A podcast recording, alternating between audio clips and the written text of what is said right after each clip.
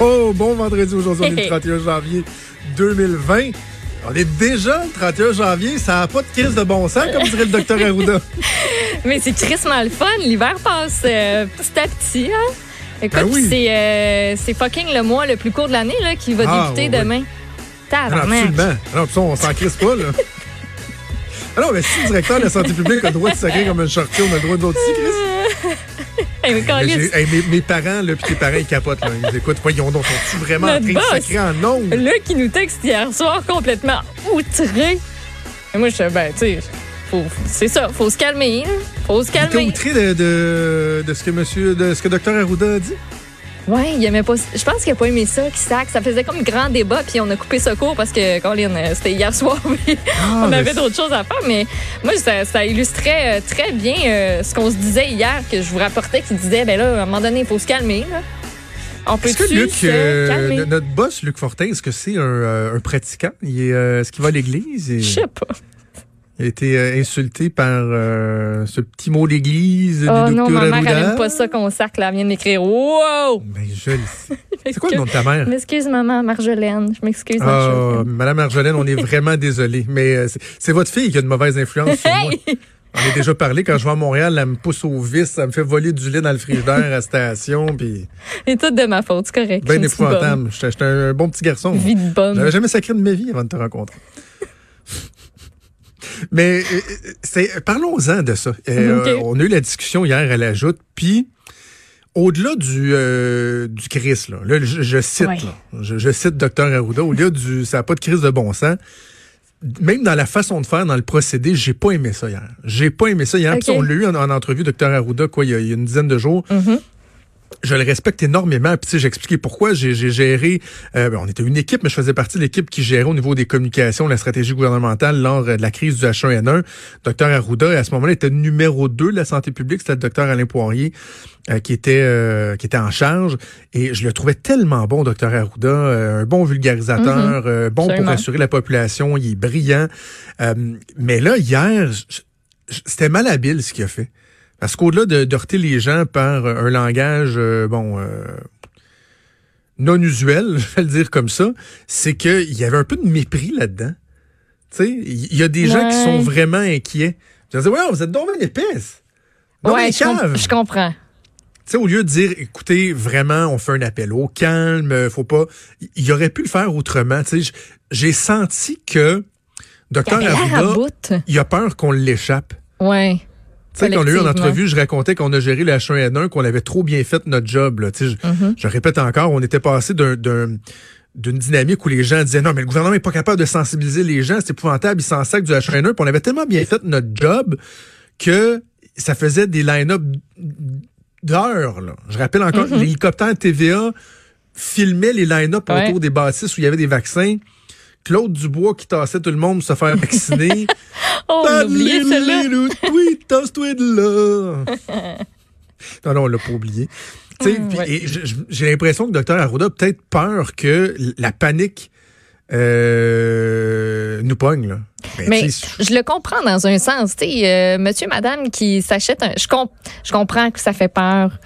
Mais à un moment donné, quand on en vient à dire que là, faut, faut mettre à part. euh, parce qu'il y en a là, qui font ça présentement. Il y a des monsieur, madame là, qui veulent même pas manger dans les buffets chinois. Il y a des gens qui. Ben, je te, mais je te jure. Tu ne Colin, passeras pas un gros non. tu sais, à un moment donné, ça en vient ridicule de dire, hey non, toi, euh, les, les petits-enfants chinois, approche-toi approche pas d'eux autres, les Asiatiques, parce qu'ils collinent le coronavirus, hein, ça vient de Chine. Hey, tabarnouche, à un moment donné, on va se calmer le poil des jambes. Fait que, tu sais, je comprends aussi qu'ils disent, là, les pénuries de masques dans les pharmacies, calmez-vous.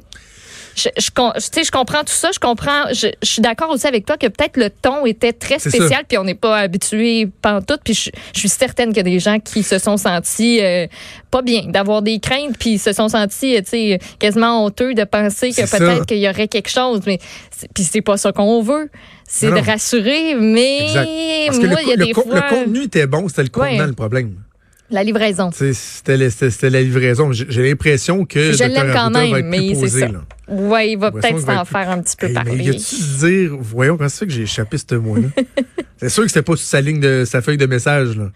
Ouais, clair, clair, clair, clair. Là, les, les relationnistes, là, Ils ont dû faire des gros yeux. Là, ils ont dû faire, mais qu'est-ce mais qu'est-ce qu'ils disent?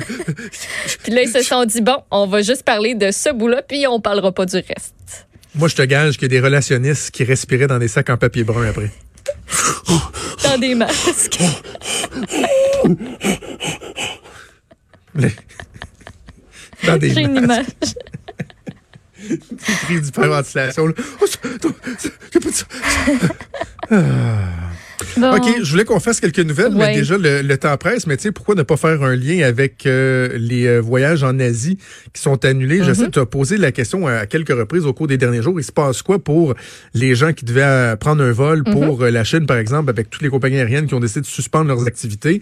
Est-ce qu'il y, est-ce qu'il y a des recours?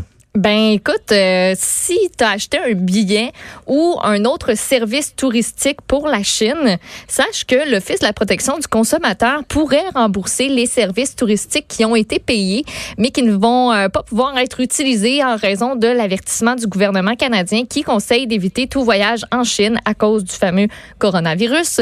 Donc c'est grâce au fonds d'indemnisation des clients des agents de voyage. Ça c'est administré par l'OPC et c'est une protection financière qui est gratuite pour tous les voyageurs qui bénéficient automatiquement euh, de cette protection-là, justement, quand ils font affaire avec une agence de voyage titulaire d'un permis de l'OPC. Donc ça, il faut s'en assurer à la base. Euh, les fonds, ça peut également indemniser un client qui est contraint de prolonger son séjour en Chine à cause d'une interdiction de voyager qui est imposée par les autorités là-bas, les autorités chinoises. Par contre, la loi ne permet pas à un voyageur d'exiger un remboursement de son voyage que lui décide d'annuler parce que lui est craintif par rapport au coronavirus. Fait que toi, si tu dis, moi, j'ai ouais, un ouais, voyage, je sais pas, dans un pays de l'Asie quelconque qui n'est pas la Chine où le Canada n'a pas imposé de restrictions. Moi, je le comprends comme ça. Ça marchera pas ton affaire. Il faut vraiment qu'il y ait une restriction imposée par ton propre gouvernement qui dit, mais vas-y pas en Chine. Ou par exemple, il y en a qui ont juste pas le choix. Là, les cités avec euh, Air Canada, ben Air Canada, il va plus. Fait que t'es un peu. Ouais, euh, ça. Ben, ça fait du sens aussi. Là. Ben oui. ça, ça fait du sens. À un moment donné, les compagnies aériennes ne peuvent pas voir euh, 25% de leurs euh, leurs billets annulés euh, la veille parce que les gens pognent les quételles non plus. Là. Non, c'est ça. S'il y a des recommandations qui vont dans le sens de poursuivre les activités, ben, Mm. prenez, pre- prenons des Sinon, assurances. faites-le à Vous votre tout frais, prendre une assurance Ouais. aussi. Si t'es vraiment craintif, euh, c'est sûr, c'est plate, c'est jeter de l'argent dans, dans le feu, là, mais Voilà, voilà. Hey, on va tout de suite fa- faire une pause parce qu'on a un gros, gros, gros show. Oh, Euh, notamment au retour de la pause. Maude, ça me tient vraiment à cœur, ce, ce dossier-là. On a commencé Mm-hmm. à en parler avec la ministre de la Condition féminine, Isabelle Charret, hier. Euh, J'ai ouvert le débat à la joute. Euh, aussi, ça a fait beaucoup réagir. Puis il y a ma chronique dans le journal ce matin. Euh, concernant la condition masculine, parce que tu sais, je disais, est-ce qu'il n'y a pas des dangers qu'on s'attaque uniquement aux symptômes plutôt qu'à la cause? Et euh, c'est comme tabou. Je le sens, là, j'ai eu, des- on a eu des discussions dans la salle des nouvelles ici, là. Tu sais, 40 Mhm. minutes de temps, le monde debout à argumenter là, pendant que j'écrivais ma chronique, puisque je testais un peu mes affaires avec les collègues. Ça fait énormément euh, réagir. Puis on va avoir euh, un invité, André Beaulieu, qui est directeur général de l'organisme Autonomie, pour, euh, pour en parler. Puis j'ai hâte de voir si euh, socialement, là, tu sais, y a-tu moyen d'avoir une discussion sur, euh, sur cet enjeu-là. Alors, euh, salutations à ta mère, à Mme Marjolaine. Oui. On, on s'excuse encore pour euh, nos petits écarts de langage. On va tâcher de ne plus reproduire. Mais mes parents aussi vont m'écrire, c'est sûr. Moi, je sais que ça l'énerve, fait que ça me On va faire une ça. crise de pause. On revient.